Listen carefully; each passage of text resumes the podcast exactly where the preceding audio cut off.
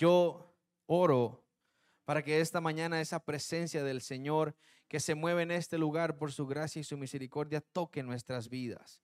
Porque sé que hay muchos que están aquí presentes o muchos que nos ven, que tal vez vienen cargados con problemas, con dificultades, pero la presencia del Señor es como ese río apacible en el cual puedes descansar esta mañana, en el cual los problemas se convierten en nada, en el cual las dificultades son nada. Y su amor envuelve nuestra vida. Y su amor nos envuelve en esa atmósfera de paz, de gozo que nos fortalece. Amén. Cuando estudiamos a Jesús, cuando leemos de Jesús en la Biblia, conocemos y vemos a un hombre que es perfecto que no ha pecado, que ha buscado a Dios, pero que tiene humanidad. Un hombre que tenía que dormir, un hombre que tenía que comer, que era humano como usted y como yo, pero era perfecto. Y entonces cuando estudiamos a ese Jesús, porque a veces se enseña de Jesús, pero no es lo mismo el Jesús glorificado, el Jesús que resucitó, al Jesús que está en la tierra. El Jesús glorificado se presentaba delante de las personas, pero volaba, podía volar, podía pasar las paredes. Era perfecto, su piel era perfecta. Pero el Jesús, antes de que muriera en la cruz y resucitara, era un Jesús que sudaba, que le daba hambre. Era un Jesús que si caminaba mucho se cansaba, que tenía que parar a descansar, que tomaba agua. Pero era un Jesús que en esa condición nos enseñó a vivir en este tiempo. Y los discípulos que él llamó se encargaron de escribir estas cosas y de ponerlas aquí en este libro para que usted y yo aprendamos y sobre todo para que usted y yo podamos acercarnos a Dios.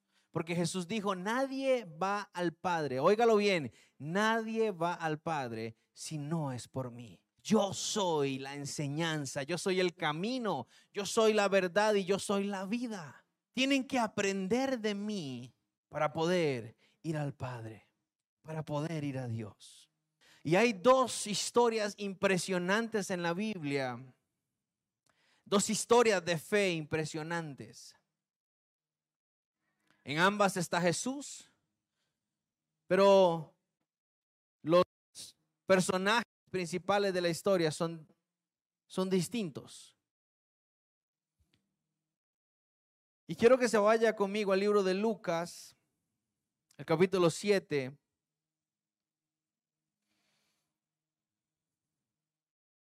Lucas capítulo 7,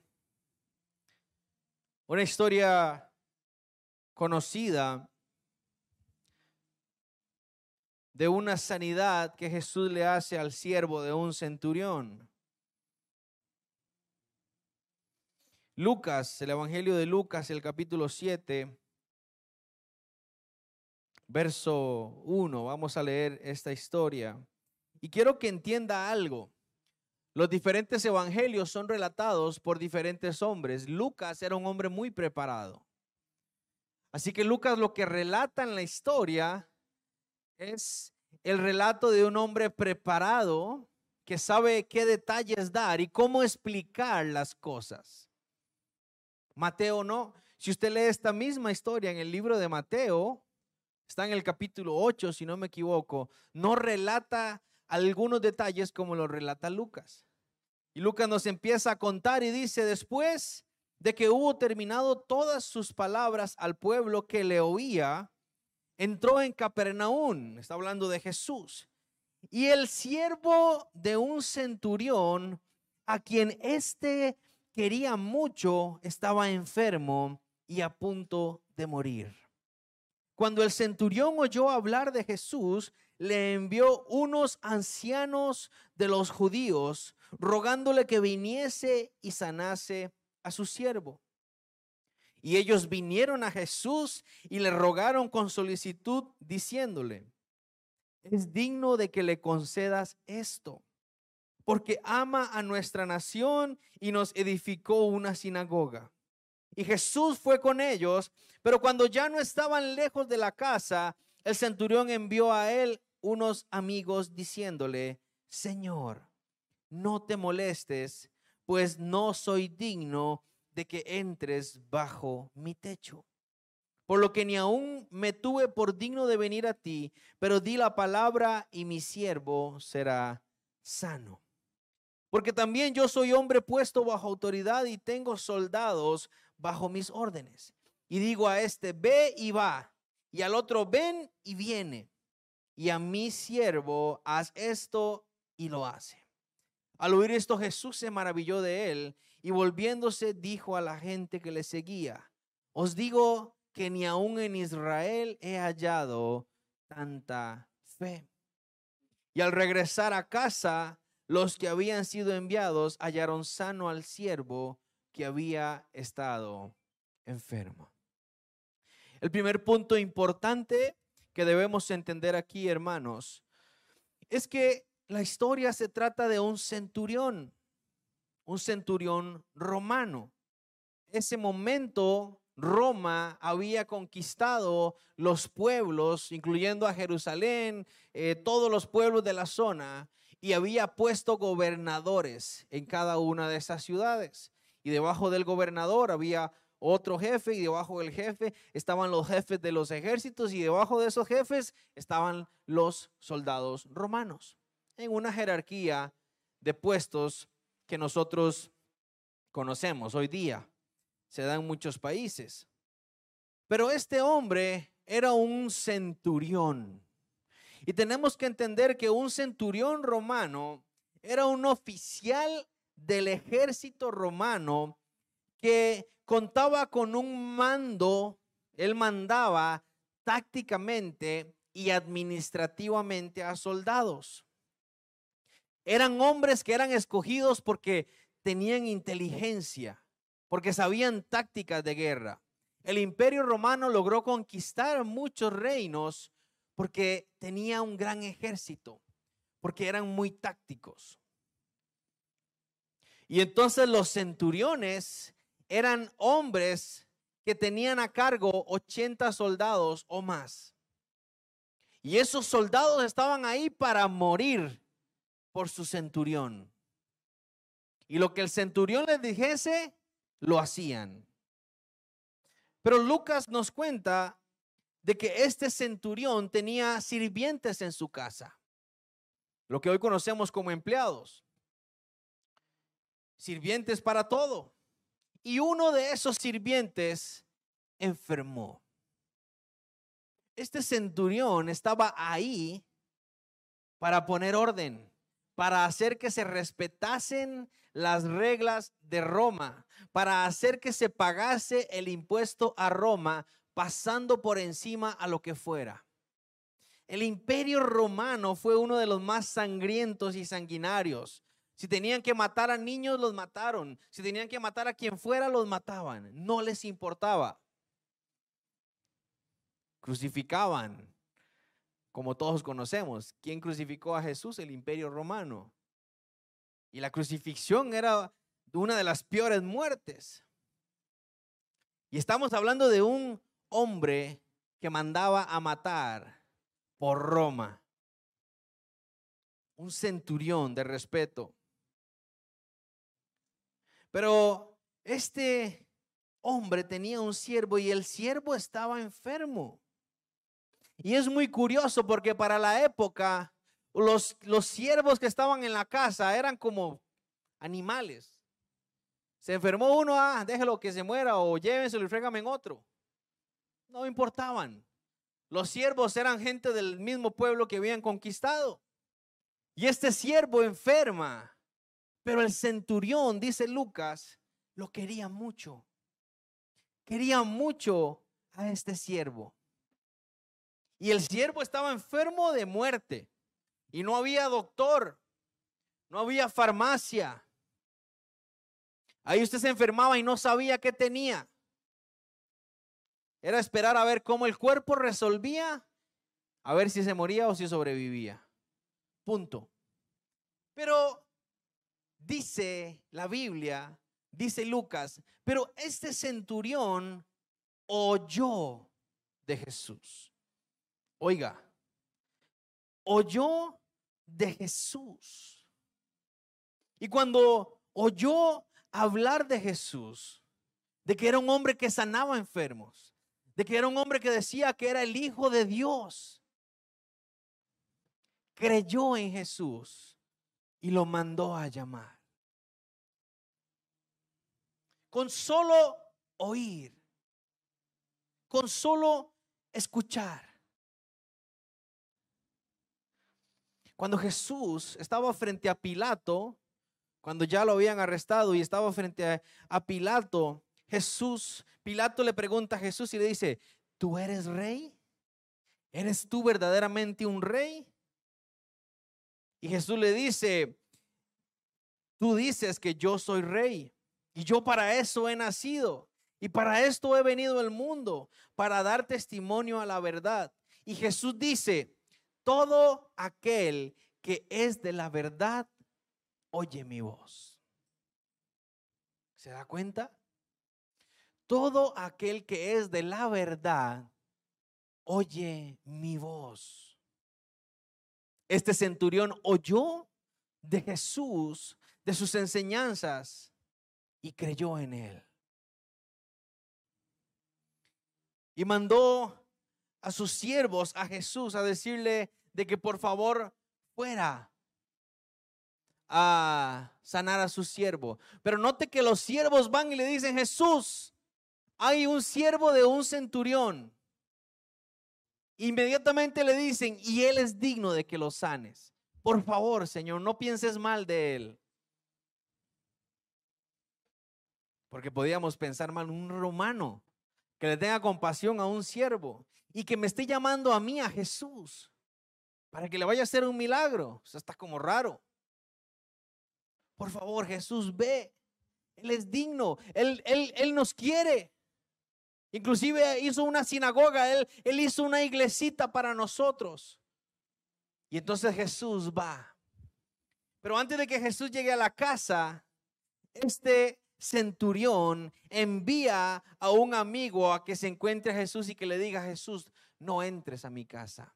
Manda decir el centurión, no entres a mi casa porque no soy digno de ti. En ese entonces, en esa época, el respeto y la palabra de un hombre eran palabra de hombre. No estoy discriminando a las mujeres, es una expresión. Me refiero a que la palabra valía. Y este centurión, cuando escucha de Jesús, reconoce que es el Hijo de Dios. Y cuando él se da cuenta de que el Hijo, el que creó el mundo, viene para mi casa, yo que soy un pecador, jamás. No soy digno. Y cuando iba a salir a decirle, Jesús, no entre a mi casa, dice, no hombre, ¿cómo me lo voy a presentar delante de este hombre? ¿Cómo me voy a presentar delante del Hijo de Dios? No soy digno. Entonces mandó a un amigo. Y esto nos demuestra, ese detalle que nos da Lucas, nos demuestra de que el centurión romano verdaderamente creyó en Jesús. Porque hermano, Jesús no es un juguete. Cuando usted y yo decidimos enrumbarnos en el camino de la verdad, lo primero que tiene que estar impregnado en nuestros corazones es que estamos siguiendo al Rey de Reyes y Señor de Señores. De que un día estaremos delante de Él en el trono. Y de que usted y yo no somos dignos Óigame bien, no somos dignos de nada. Si no fuera por su sangre derramada en la cruz, si no fuera por ese sacrificio, usted y yo no fuéramos dignos de nada. Pero a veces entramos en una eh, falta de todo y pretendemos que el Señor tiene que obedecernos a como nosotros queremos que pasen las cosas. Si no me enojo, y no vuelvo a la iglesia. Como que si el daño fuera para Jesús. A veces vemos lo que pasa en el mundo y reclamamos, pero ¿cómo Dios permite eso? ¿Qué clase de Dios? ¿Cómo? Tenemos el atrevimiento, tan siquiera el atrevimiento de decir qué clase de Dios es. Al que dice que mide las aguas en el hueco de su mano. Este hombre era un centurión romano que podía mandar a Jesús a que viniera, quisiera o no quisiera, me lo traen. Punto. Y él dijo, vaya y ruéguenle. Pero cuando Jesús ya estaba cerca de su casa, dijo, Dios mío, ¿qué estoy haciendo? Qué vergüenza. No soy digno. No soy digno. Y esa acción impacta mueve en misericordia a Jesús.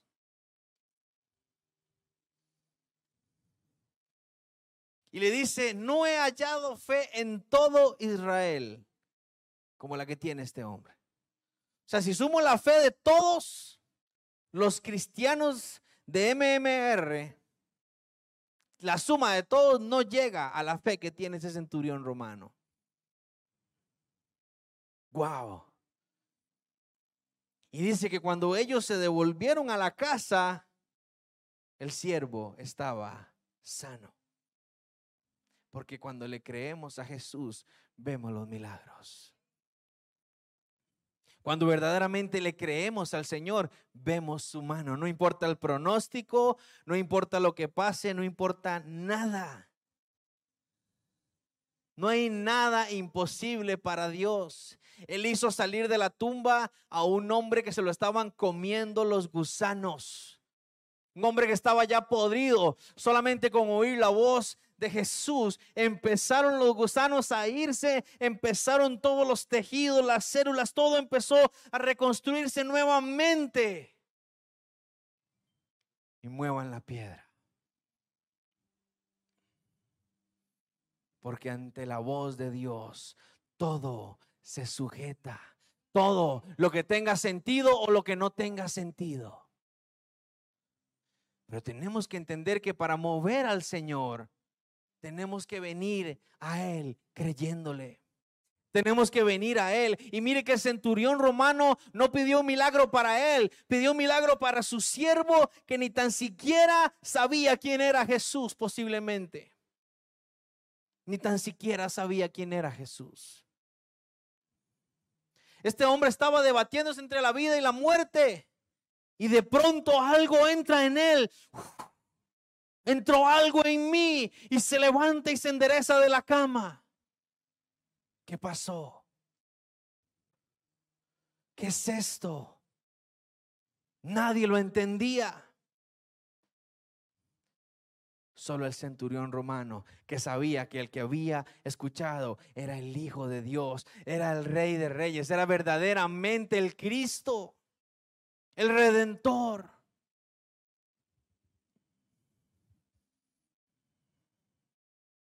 Impresionante, hermanos, como un hombre puede mover la fe.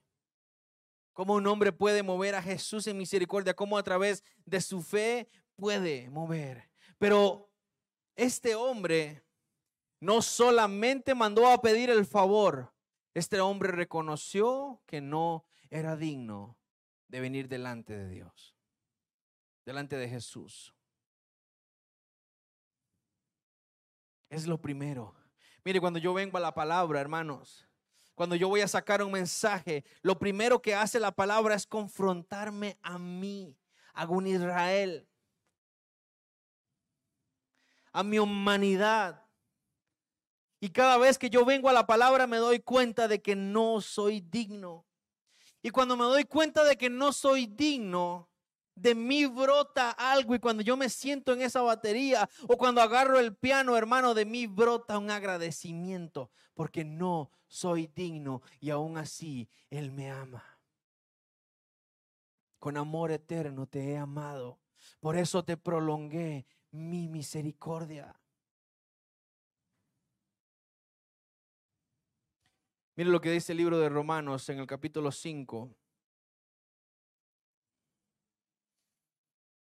Más adelante, Romanos capítulo 5, en el verso 6.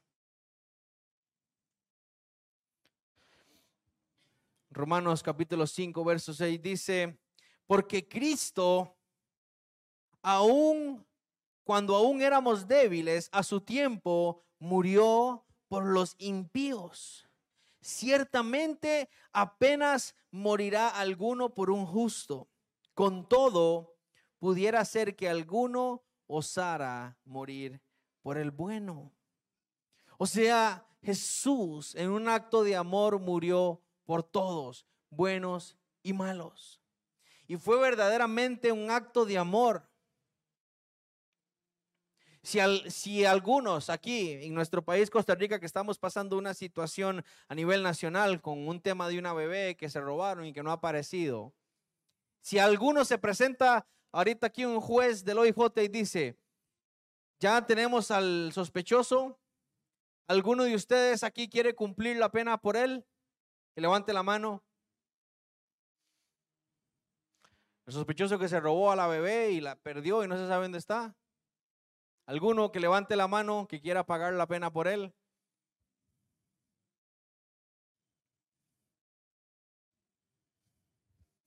Al que violó, al que mató.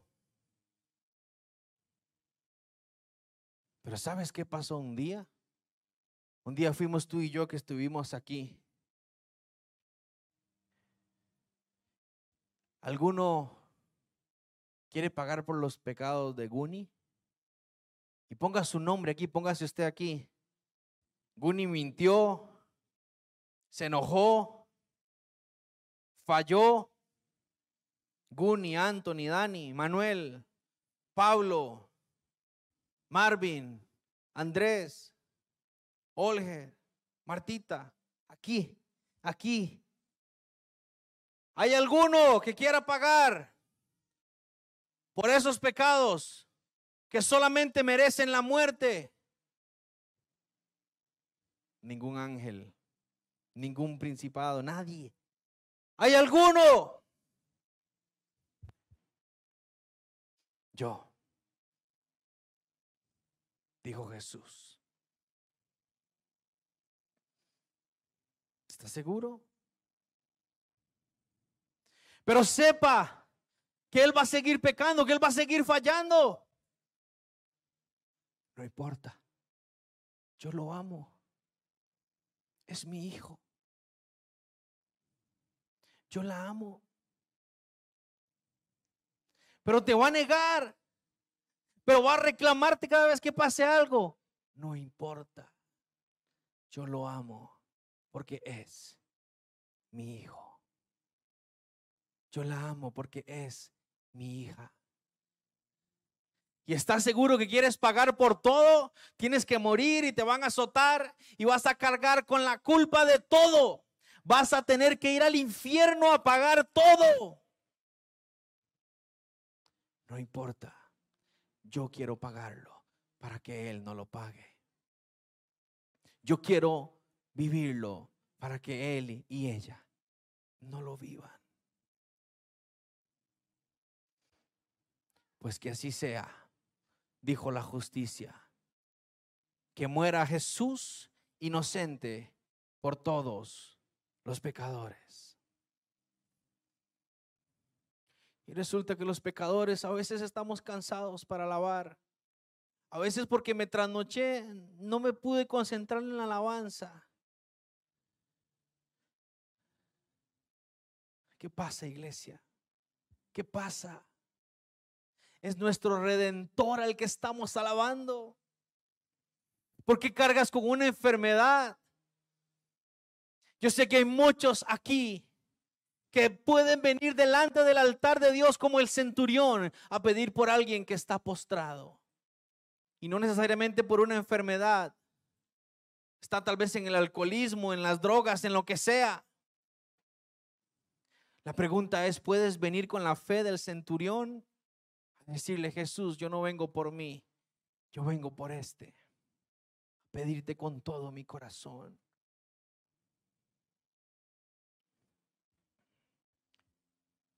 La fe sanadora, una fe que sana, una fe que levanta.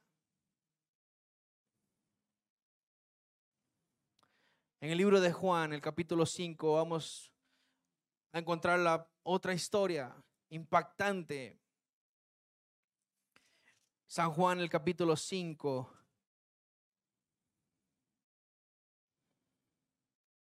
Una historia también conocida. El paralítico de Bethesda.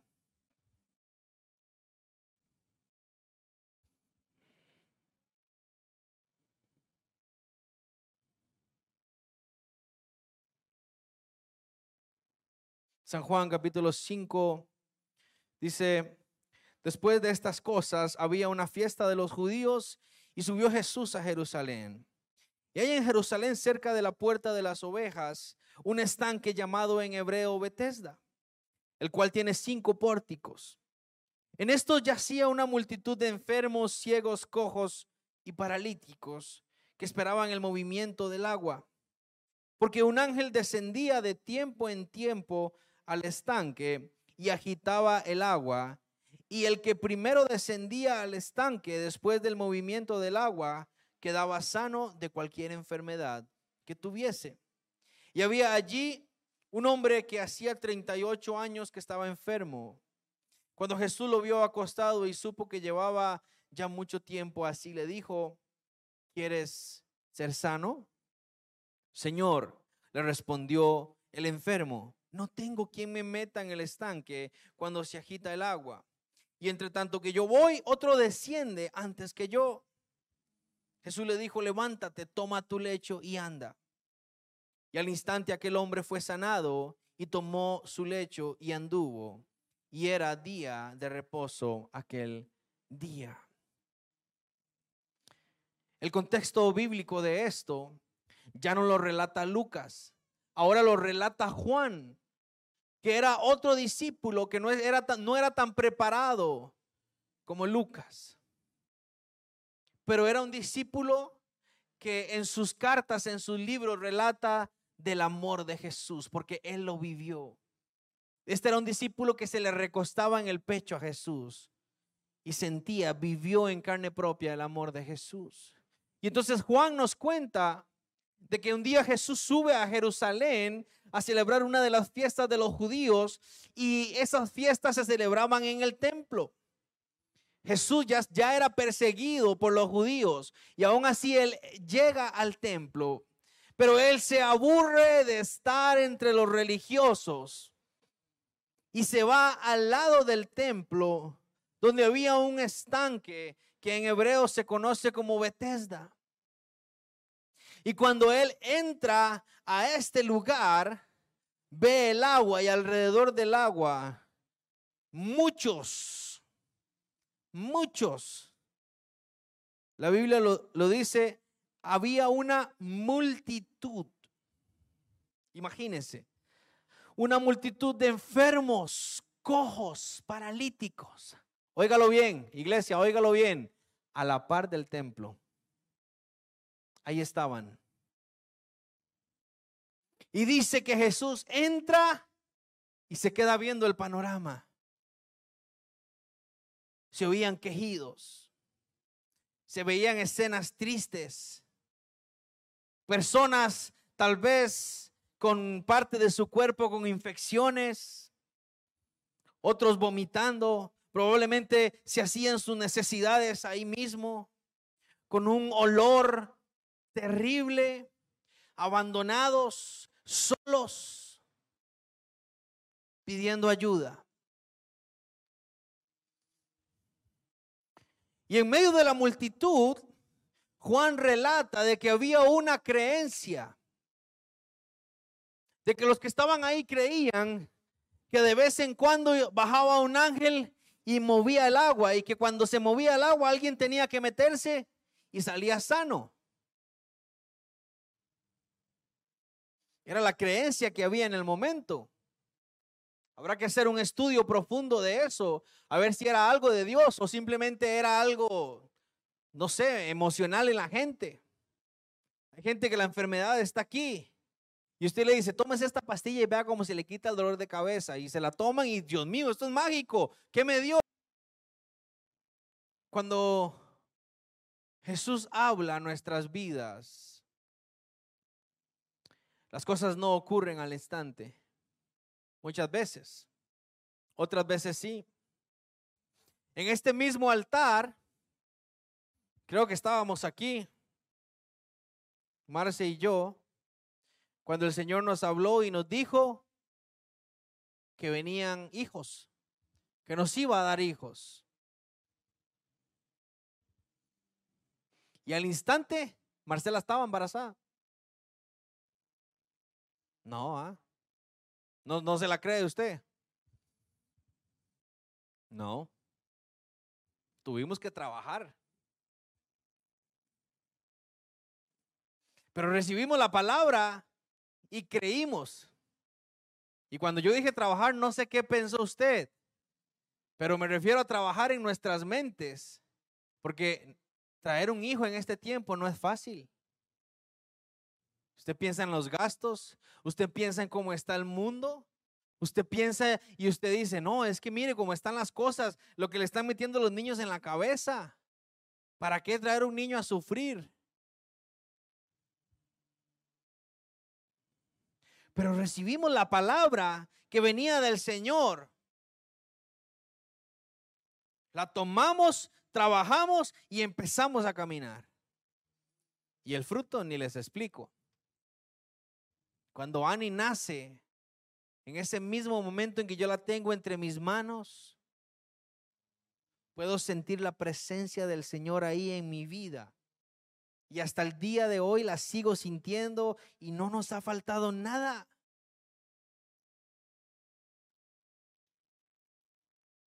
Pero esperamos. Hay gente aquí esta mañana que tiene muchos años de estar esperando algo en Dios. Y están como ese paralítico ahí, ahí, en la iglesia. Ya la silla tiene su nombre. Y si yo le pregunto, hermano, pero ¿qué pasa? ¿Por qué usted no crece? Es que alguien viene primero y se mete al agua antes que yo. Es que si usted supiera. Pero hermano, ¿por qué no avanza? ¿Qué pasa con su matrimonio? ¿Por qué? ¿Qué pasa con su familia? ¿Qué pasa con sus hijos que se están perdiendo del camino de la verdad? Es que viera hay unos amigos, hay esto, es que viera mi marido lo que me cuesta. Hoy Jesús se para frente a ti y te pregunta, ¿quieres ser sano? Imagínate a Jesús que se pare frente a ti y que te diga, ¿quieres ser sano? Sí, pero la lucha está aquí. ¿Cuántas veces he escuchado eso? ¿Cuántas veces he pasado en un llamado y me dicen y oran y todo, me sacan hasta los demonios y, y todo sigue igual? ¿Quieres ser sano? Entonces, levántate y anda. Toma tu lecho y anda. Es el tiempo de levantarse. Es el tiempo de caminar.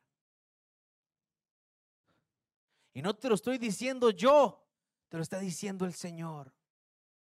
Y aquí empieza ya la mente. Aquí empieza ya tu mente a jugarte a ver de quién está recibiendo esto. Si estás escuchando mi voz o estás escuchando la voz que viene de parte del Señor esta mañana, que te dice, levántate. ¿Cuántos esta mañana están en la posición del centurión? Que no necesitan nada para sus vidas, pero jalan la carga de alguien más. ¿Cuántos esta mañana están en la posición del paralítico de Bethesda? Que tienen 38 años o más en una situación. Lo mismo, lo mismo, lo mismo y no creces y no te levantas. Yo no sé en cuál de los dos bandos estás, pero sí sé algo. El mismo Jesús que estuvo en las dos historias está aquí esta mañana. Su palabra está aquí esta mañana. Su presencia está en este lugar. Y hoy es una nueva oportunidad. Una de las mayores enseñanzas en mi vida. Pero de las más grandes enseñanzas que he recibido, hermanos. Yo toda mi vida he estado en la iglesia. He servido toda mi vida. Desde los cinco años me senté en la batería y desde ahí toco con papi. Las mismas canciones, pero tocamos juntos. Es más alegre, con más ritmo. Y siempre había algo en mí que no tenía explicación. Y era, Señor, ¿por qué si te pido perdón vuelvo a caer? ¿Por qué? ¿Por qué si de pronto me entra un ánimo para decir, hoy es el día en que me levanto a buscar de la presencia del Señor? Y lo hago un día y al otro. ¿Por qué llego con ganas de, de hacer que las cosas funcionen? Y cuando llego a la casa, me dice Marcela, muy lindo, no lavó los platos y ya se me fue todo. Ya me enojé y se fue todo. ¿Por qué? No sé cuántos se identifican conmigo. Era una frustración porque entonces yo decía, soy un hipócrita, ¿cómo me paro aquí al frente a predicar de las cosas? Yo mismo me decía por dentro, sepulcro blanqueado.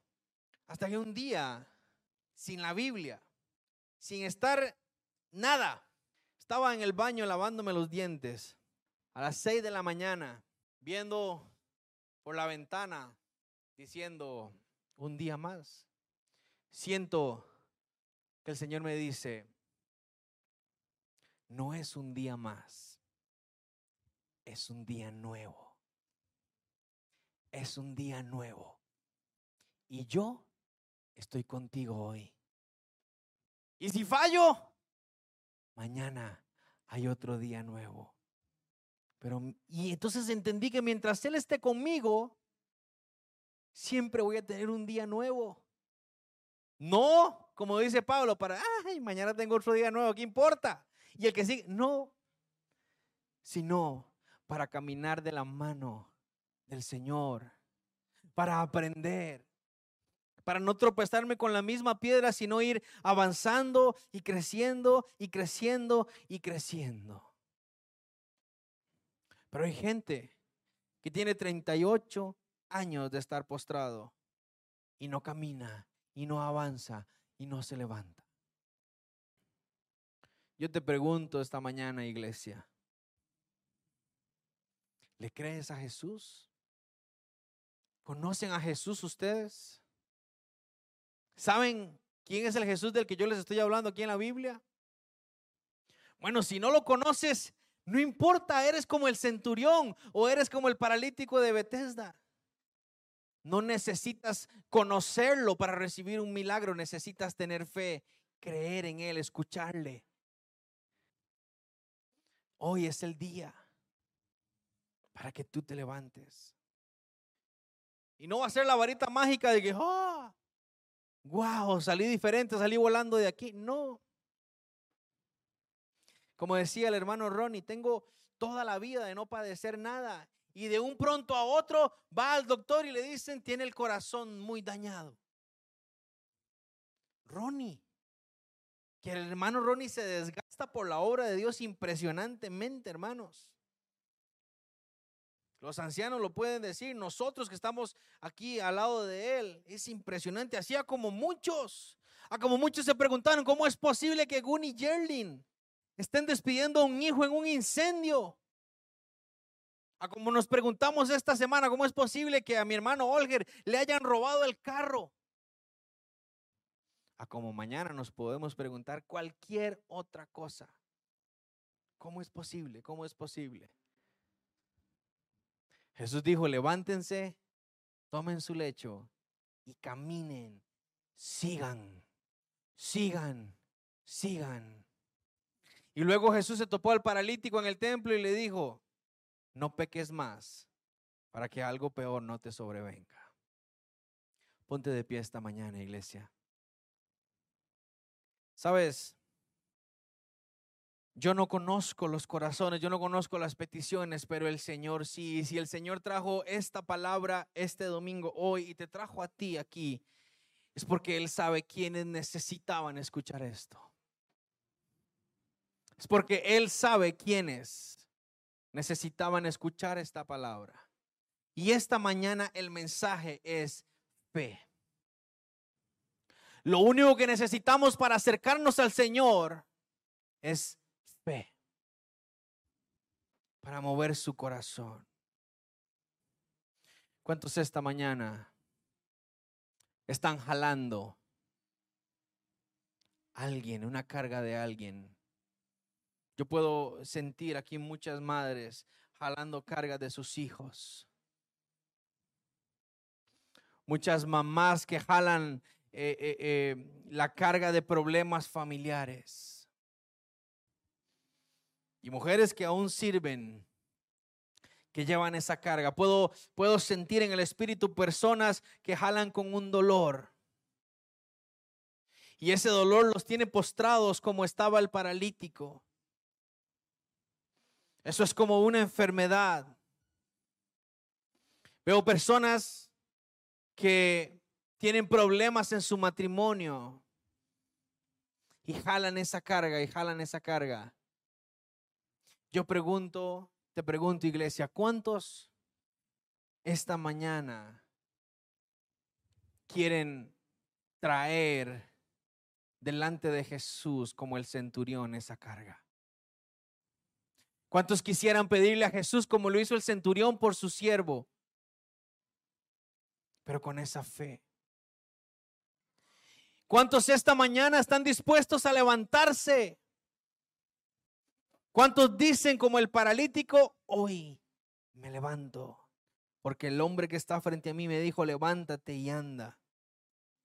Y sentí, siento como que poder entra en mí como que algo está cambiando en mí y puedo sentirme las piernas y se levantó. Lo único que necesitas es fe. Es fe. Esta mañana yo no, yo no voy a hacer un llamado aquí al frente porque tendríamos que pasar todos. Pero el Espíritu Santo está ahí trabajando. Está ahí a la par tuya. Está ahí contigo. Lo único que necesitas es abrir tu corazón. Si tú puedes cerrar tus ojos. No sé con cuál de los dos identificas, con el centurión o con el paralítico, según la condición de vida que tienes. Pero hoy delante de ti está Jesús y te pregunta, ¿quieres ser sano? ¿Quieres ser sano? Vamos, si tú lo quieres, abre tu corazón y dile, Señor, yo quiero ser sano. Dile, yo no vengo a pedir por mí, yo vengo a pedir por esta carga que tengo aquí atrás. Vamos, derrámalo delante del Señor. Si tienes que llorar, llora. Si tienes que soltarlo, suéltalo. Estás en el lugar indicado. Estás delante de la persona indicada. Jesús está delante de ti, iglesia.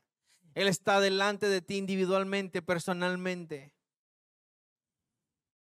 Su presencia se mueve en este lugar, llenando, llenando. Levántate, toma tu lecho y anda. Pídele al Señor con la fe que lo hicieron estos hombres, que sin tan siquiera saber si el, si el enfermo ah, estaba siendo sano o no, le pedían con la fe como que sí lo hubiera hecho como que si hubiera pasado. Vamos, habla con el Señor. Habla con el Señor. Dile tus cuerdas de amor. Cayeron sobre mí. ¿Cuántos pueden levantar sus manos y decirle al Señor, es tu amor que me levanta, es tu amor que me sostiene? El que me levanta. Dile, me da seguridad. Vamos, dilo, dilo, es tu amor que me sostiene. Tu amor que me levanta. El que me da paz, me da seguridad. Declara esto de, de lo que vendrá. Tú tienes el control. Nunca pierdes el control. Vamos, vamos. Déjate ministrar por su presencia. Déjate ministrar.